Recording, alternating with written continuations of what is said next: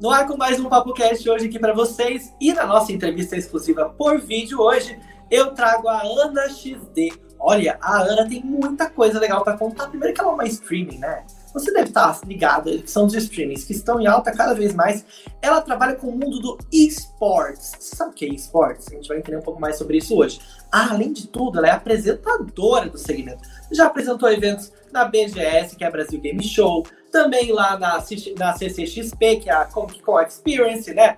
Já participou do palco X3 da Xiaomi. Olha, muita coisa legal. Além de tudo, em 2019 ela foi eleita como a, ela foi eleita a melhor caster, né? Eu acho que apresentadora desse segmento, né? É, pelo prêmio eSports Brasil, que é a maior premiação do esportes da América Latina. Em 2020 foi finalista como apresentadora do ano pelo eSports Awards.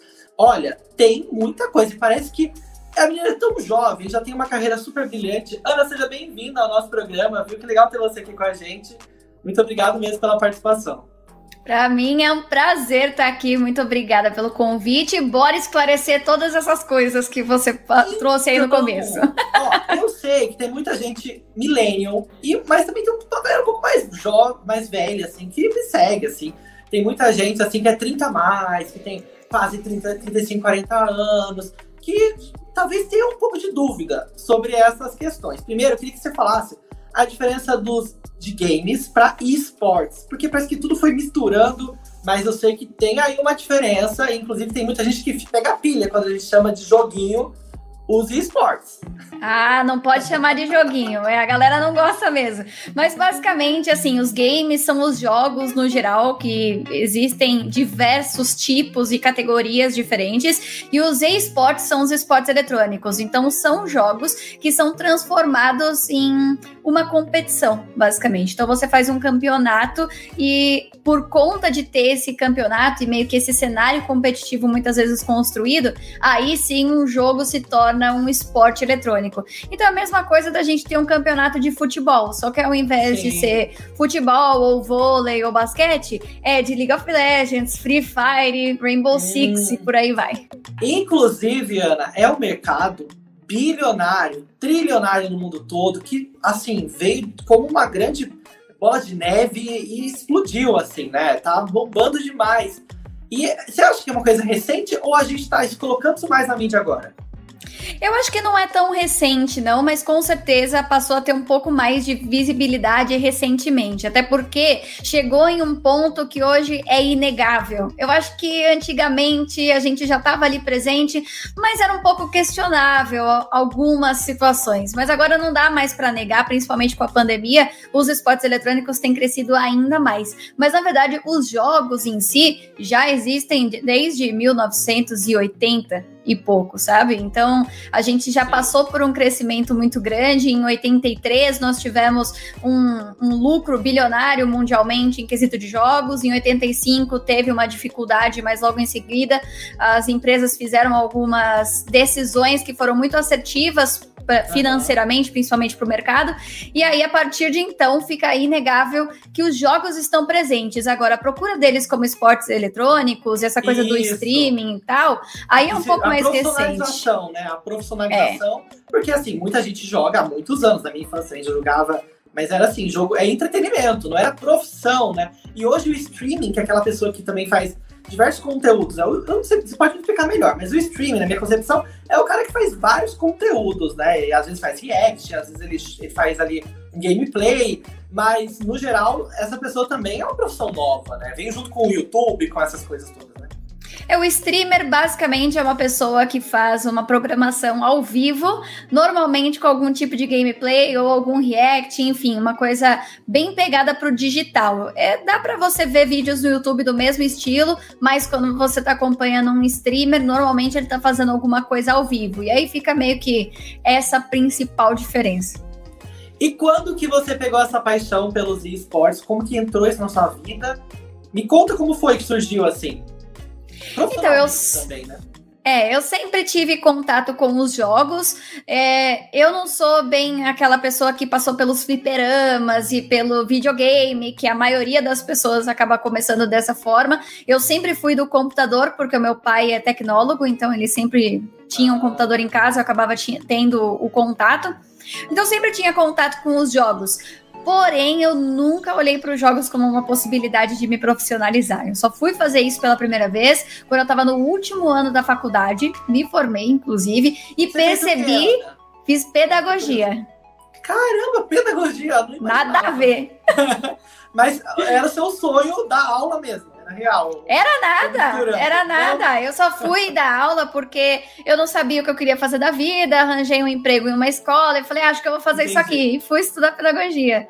Uhum. Mas não gostei, não. Descobri no final, mais ou menos ali, quando eu realmente assumi a responsabilidade de uma sala de aula, que eu não gostava daquilo o é. suficiente, Meu sabe? Meu Deus do céu, é complicado, né? Uma profissão Tem que gostar. incrível que infelizmente no Brasil não é muito valorizado, né? infelizmente. É, não dá, não dá. Muito importante, Aí, né? Sim, aí basicamente eu, como eu não gostava o suficiente da pedagogia, eu comecei a olhar as coisas que eu de fato gostava de fazer, e foi a primeira vez que eu olhei para os jogos como uma possibilidade de profissionalização. Naquela época, campeonatos. Você, você pesquisou ou alguma pessoa que já estava tipo ganhando dinheiro com isso falou: olha, Ana, dá para ter um mercado aqui? Como foi? É, na verdade eu já acompanhava, porque eu já jogava, né? Então eu acompanhava um jogo específico que é o League of Legends, um jogo extremamente famoso hoje no. Brasil.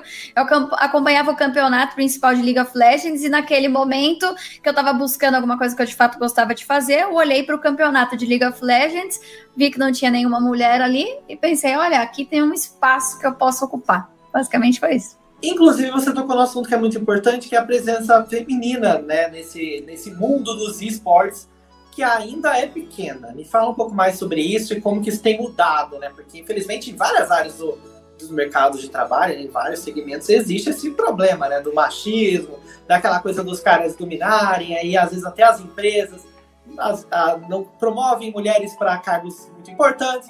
Mas eu vejo que no esportes, as grandes marcas já estão colocando embaixadoras mulheres, né? Levando o poder feminino para esse segmento.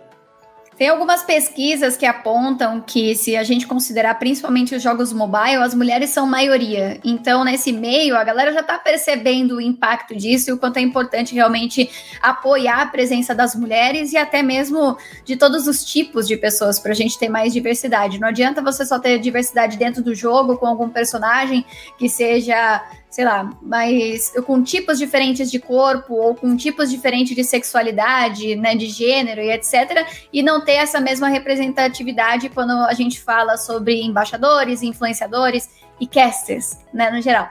Então, tá sendo bem importante e tá crescendo. Quando eu decidi entrar nesse meio, não tinha nenhuma outra mulher que eu olhava que fazia a função que eu queria fazer e que eu pudesse me espelhar. Então eu quis me tornar meio que essa mulher para outras e hoje tenho muito orgulho de dizer que já participei de equipes com 50% de mulheres e foi magnífico. E ó, os casters, né, como vocês chamam, eles também são grandes influenciadores, né? Tanto nessas plataformas de games, né, que agora estão bombando muito, que tem muita plataforma de, de streaming especializada nos games, né? Mas também nas redes sociais no geral. E muito influenciador tem medo, é aquele isentão, assim, na hora de falar de política, de falar sobre posicionamento pessoal. Como que é a Ana XD na hora de falar sobre alguns temas polêmicos nas redes sociais, Ana? Normalmente eu falo sobre os assuntos que eu de fato tenho algum posicionamento, porque eu acho que os isentões, né, ou às vezes os assuntos que a gente se isenta, isso também é uma parte de uma representatividade, porque quem nunca, quem não conhece uma pessoa que é isentão na vida? Sabe, a pessoa tem muito isentão na nossa vida. A gente tem essa, essa, esse contato com as pessoas no geral. Então, eu acho que quando a gente escolhe também dar uma de isentão, eu acho que a gente, querendo ou não, também representa de alguma forma. Mas aqueles assuntos que eu tenho opiniões fortes, muitas vezes, mas que são formadas, aí eu gosto de dar mesmo, né? Recentemente teve até uma questão aí de transfobia que rolou. E fiz questão, é, fiz questão de me posicionar, assim, não conheço é, com proximidade, né? pessoas, né? né? É, pessoalmente as pessoas, mas é, eu sei o que a, o, o, o impacto que aquilo estava tendo na comunidade e eu queria trazer um impacto um pouco mais positivo até mesmo para aquela situação. E como que você vê o ambiente do, desculpa te interromper, mas como você vê o ambiente do, do, dos games, assim, você acha que ainda rola muito isso? Porque eu já entrei em algumas lives e vejo que ainda tem muita coisa zoada, assim, nos, nos chats, que as pessoas falam. Eu sei que é um, é um, é um, é um pedaço da sociedade, né? a sociedade está em todos os lugares, inclusive os games, né? Mas o que, que você anda vendo? Você acha que está melhorando? As plataformas têm banido essas pessoas? Como que é o, o que acontece quando isso acontece? Tem melhorado, sim. Não tô falando que tá perfeito, que tá ótimo, que tá bom. Não tá, ainda é ruim, dependendo da, do lugar onde você está, principalmente. Até dependendo do jogo que você joga. Tem algumas comunidades de alguns jogos que aceitam mais essa diversidade do que outras. É, mas eu acho que as empresas estão caminhando aí para pelo menos tentar melhorar essa situação, assim como estão fazendo com aquilo que a gente estava falando, de ter mais diversidade, né? Representando essas empresas e esses jogos. Eles estão fazendo o mesmo também punindo essa rapaziada e tentando ao máximo também se posicionar, que não é só o influenciador que tem que se posicionar, né, Felipe? Exato. As empresas também precisam. A plataforma, o, o patrocinador né, desses, desses influenciadores, né, que acabam bancando. Assim, a gente sabe que alguns erros acontecem, mas a pessoa precisa resolver essa questão, né? Ninguém tem que saber tudo, né? Eu, eu sou da, da teoria que ninguém tem que saber tudo. Às vezes a pessoa errou, mas assim, tem coisa que é muito séria a transfobia, um crime, assim, um racismo, não tem como a pessoa, ela precisa mudar completamente o que ela está fazendo, né? Porque é um crime, né? E agora, uma coisa que eu, eu sou de televisão, né? Eu, eu tenho um programa de TV, escrevo sobre televisão, bastidores. E um fenômeno da televisão nos últimos meses foi a Loading, né? Foi um canal que chegou com uma mudança de paradigma. Nunca se colocaram na TV aberta a programação dedicada a, aos esportes, a cultura geek também, né? E a Load chegou com essa proposta incrível, foi assim, um furacão, mas foi um furacão que infelizmente teve um fim muito rápido. Me conta começo, meio e fim. A Ana esteve na Load, né, Ana? Você foi apresentadora lá na, na emissora. Inclusive, vi uma foto sua lá no Instagram do dia da rescisão lá que você foi, né? O que, que aconteceu, gente? O que foi tudo isso, gente? Que pena foi tão rápido. Foi, é, foi bem triste como acabou, mas no geral, muito. todo o resto eu, eu fiquei muito feliz, assim, com tudo que eu passei. O início foi, acho que, bem padrão, assim, de coisa de televisão. Eu fiz um teste, aí teve que esperar, eu fiz o teste com outra pessoa, e até escolherem alguém, aí eu fui contratada a CLT, o que é bem incomum, até no meu meio, né, no meio dos muito jogos. Raro. Inclusive na televisão também é raro isso, viu? Olá, tá vendo? Eu nem sabia. Eu, eu, eu recebi o é, negócio, é, mudou né? De o mercado, mudou, mudou muito. Mudou bastante. Você, imagina que algumas coisas internas rolaram lá, né? Que não, talvez nem vocês tenham acesso às informações. Exato. Então eu não tinha. E assim, o meu chefe, a pessoa que, que me contratou, era alguém já bastante solidificada no meio dos esportes eletrônicos. Então, uhum. eu, particularmente, sabia que eu estava entrando, pelo menos naquela equipe, como um projeto bem sério, porque Sim. o meu chefe não era uma pessoa assim que brincava dentro desse mercado. E então, assim, quando ele me escolheu, eu fui contratada a CLT, então eu me tornei meio que a apresentadora principal do programa sobre esportes eletrônicos, estava lá todo dia. Participei, inclusive, dos brainstorms para a gente poder montar o programa praticamente do zero, que foi muito legal, que foi uma das primeiras vezes que eu tive essa voz mais ativa dentro de um projeto. É, enfim, e no durante, desde o início e o durante, eu não tive muito acesso diretamente aos problemas da loading. Eu acho que dava meio que para perceber que tinha alguma questão estrutural, assim, por exemplo, alguma coisa de, de figurino, de maquiagem, mas era muito pouco, sabe? Tudo que a gente, a gente conseguia contornar, a gente, a gente fazia. E o meu chefe, ele tancava muita coisa. Então a gente, eu nem ficava sabendo de nada. Era tudo barrado lá pelo meu chefe e a gente só fazia o show acontecer de uma forma muito tranquila. Então, eu tive uma experiência muito boa, na verdade. O problema mesmo foi a, a hora que acabou. Também, e a pandemia também já estava depois, ela deu uma piorada, né? Os casos aumentaram, e aí vocês foram com o home office. Também foi mudando também o estilo de fazer TV, né? Imagine que do estúdio é uma coisa, em casa é outra. Se bem que você é streamer já tá acostumado. Então, por incrível que pareça, eu tenho muito mais costume, né, de fazer as coisas é. de casa, porque quando você começa nesse meio dos esportes, você começa de casa, e na verdade você batalha meio que para quebrar isso, para você começar a ir no estúdio, começar a fazer as coisas presenciais.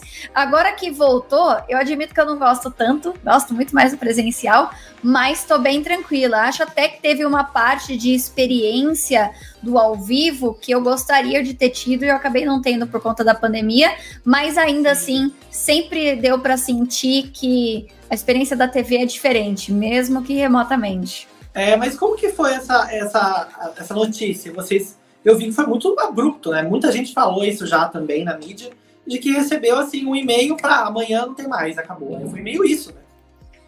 Foi exatamente, na verdade, assim, foi basicamente isso, só que numa reunião.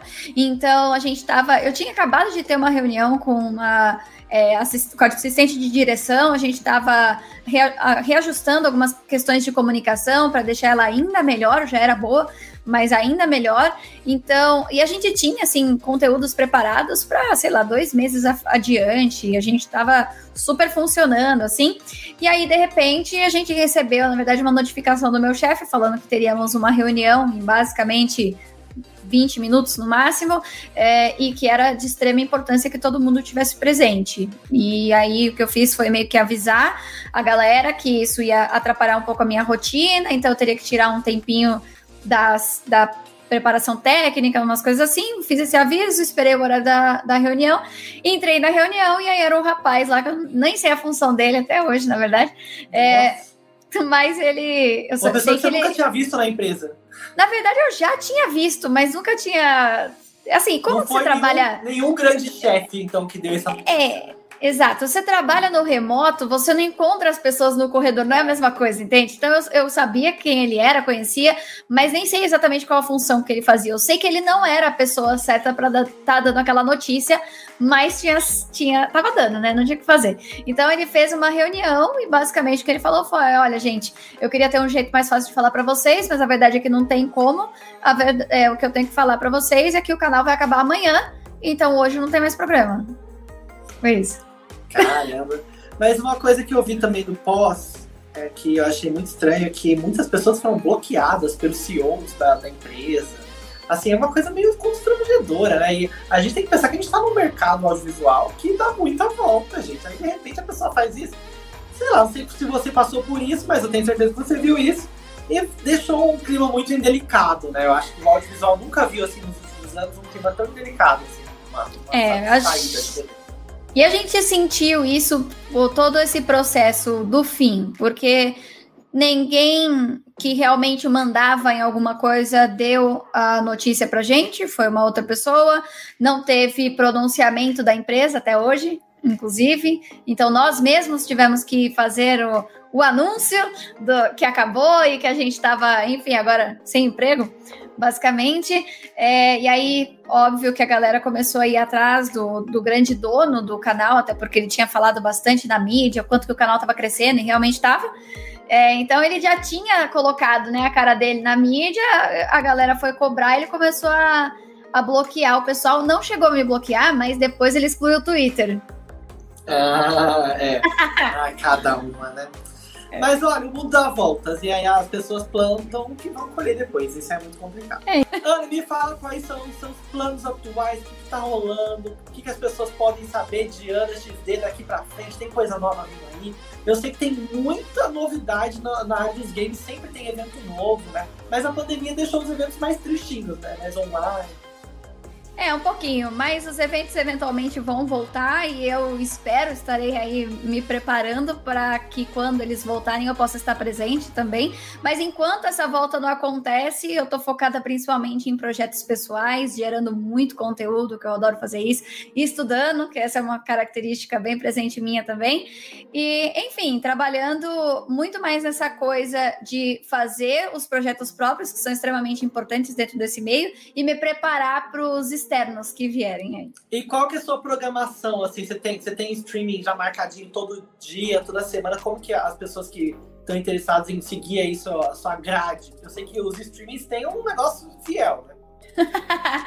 Sim, é, então as streams normalmente acontecem em uma plataforma de streaming, mas atualmente eu tenho feito, tenho focado mais nas redes sociais, então tô fazendo YouTube, Instagram e TikTok principalmente, e aí eu acabo fazendo as lives no Instagram hoje em dia, Olha, né? E faço diferente. muito dos kills e tal. É porque daí eu não trago tanta gameplay, mas bastante ah, bate-papo, essas coisas, né? Então, então você não abandonou o gameplay. Não completamente, mas tô dando uma, aquela pausinha. Sim, sim, sim. É, tá saudável, você, saudável. isso bomba muito na Twitch. Você também está lá ou não mais? Sim. Essa é a plataforma principal, onde a maior parte do público está. É lá que eu faço, faço lives quando faço. É uma plataforma muito boa, mas tem outras aí dependendo do público, né? Por exemplo, a Buia é uma plataforma. Então, me falaram que é tipo um TikTok de gamer. É, essa definição ou nada a ver? A buia? É. acho que não, acho que não. A buia é tipo a Twitch, só que do Free Fire, digamos assim. Ah, Ela é bem entendi. focada pra galera desse Mas game também específico. é vídeo horizontal ou é vídeo vertical na buia? Também, dá pra fazer os dois. Acho que a galera lá na buia tá transformando um pouco em uma rede social misturada com uma plataforma mas, no, no geral, o mais forte deles ainda é plataforma de streaming, assim. Então tem, tem para todo gosto, mas realmente a Twitch é onde tem mais diversidade atualmente. E me diz uma coisa, quem quer ser streaming profissionalmente hoje? Uma, uma, moça que está assistindo, um rapaz que está me assistindo, jovem, fala assim, ah, eu queria tanto poder ganhar dinheiro com isso. Qual que é o caminho, Ana? O que, que eu devo fazer? O que que eu, que, por onde eu começo? Eu acho que tem que escolher algo que você de fato goste de fazer, porque às vezes não parece, mas a gente trabalha muito. É, então, escolher alguma coisa que você de fato gosta de fazer, um jogo que você realmente gosta de jogar, se você for fazer através de gameplay, escolher a plataforma que você mais se identifica e começar. Para mim, melhor feito do que perfeito. Quando eu comecei a fazer live, eu tinha um abajur que eu tinha pegado da casa da minha avó e eu usava como iluminação, entende? Então, Sim. assim a gente se vira. o importante é começar. Né? É. é, é, vai crescendo, né? É uma, um caminho, né? E tem muita gente que bomba em seis meses, tem gente que demora um pouco mais, é tudo um caminho, né? E uma coisa, público, né? uma coisa que é muito importante para quem quer se dar bem com o streaming é aprender a falar sozinho. Isso é ah, é essencial essencial. Porque quando você abre. Na rua, andando na rua, Tá vendo, Felipe? Você seria perfeito, tá vendo?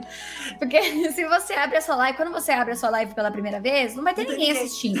Essa é a verdade. Ai, Agora, se tem alguém que por um acaso caiu na sua live, o que vai fazer essa pessoa ficar? É alguma coisa que você fazer. Se for só a sua gameplay, não vai ser o suficiente. Você tem que cativar esse view. Então você tem que ficar falando, falando, falando sozinho, porque a hora que alguém entrar, vai ver você falando, vai conhecer um pouco de você e vai escolher ou não ficar. Senão, é muito provável várias, que o não seja mais certo. E vários segmentos do, de gameplays, por exemplo, tem humorista que faz muita piada. Tem a Samira Close, que eu adoro, que também nem joga nada, gente. Ela fica lá só. Tá, o jogo tá rolando, ela só tá fazendo fazendo o trabalho dela de humorista, digamos assim. E tem também aquelas pessoas que contam até fofoca em gameplay, né? Então, assim, é, é, é, mais pela pessoa do que talvez pelos jogos, né? Com certeza tem gente que vai por causa do jogo, mas eu acho que o conteúdo da pessoa é mais importante. Né? Ainda mais no meio da pandemia, que a gente está nesse distanciamento social. Então, é legal porque a pessoa já, por exemplo, já gosta do jogo muitas vezes. Ah, eu jogo Free Fire e tô vendo alguém jogar Free Fire. Então, já gosto desse jogo. E aí fica pela interação social, junto com o chat, junto com o streamer, e acaba conhecendo mais. É isso que de fato cativa a gente. Não tem muito segredo, apesar de ser mais difícil do que falar. É. Ana, muito obrigado pela sua participação, viu? Ó, já segue a Ana aí em todas as redes sociais. Eu imagino que o Instagram seja a principal, que lá tem todos os links, né? Arroba XD. E se você tá ouvindo a gente por áudio, é XD como se fala. X-I-S-D. Ana XD. Tá aqui na descrição também do episódio em áudio, só você dar uma olhadinha, clica no link e vai direto. Ana, muito obrigado, viu? Até a próxima. Eu que agradeço. Obrigada, Felipe. Bye! Tchau, tchau. É isso aí, essa foi a Ana XD no PapoCast de hoje. Você gostou? E aí, você ficou interessado em streaming? Entender mais esse mundo? Corre lá, já segue ela também. A gente tá aqui toda semana em todas as plataformas de áudio e também aqui no YouTube agora. Um beijão, até a próxima. Tchau!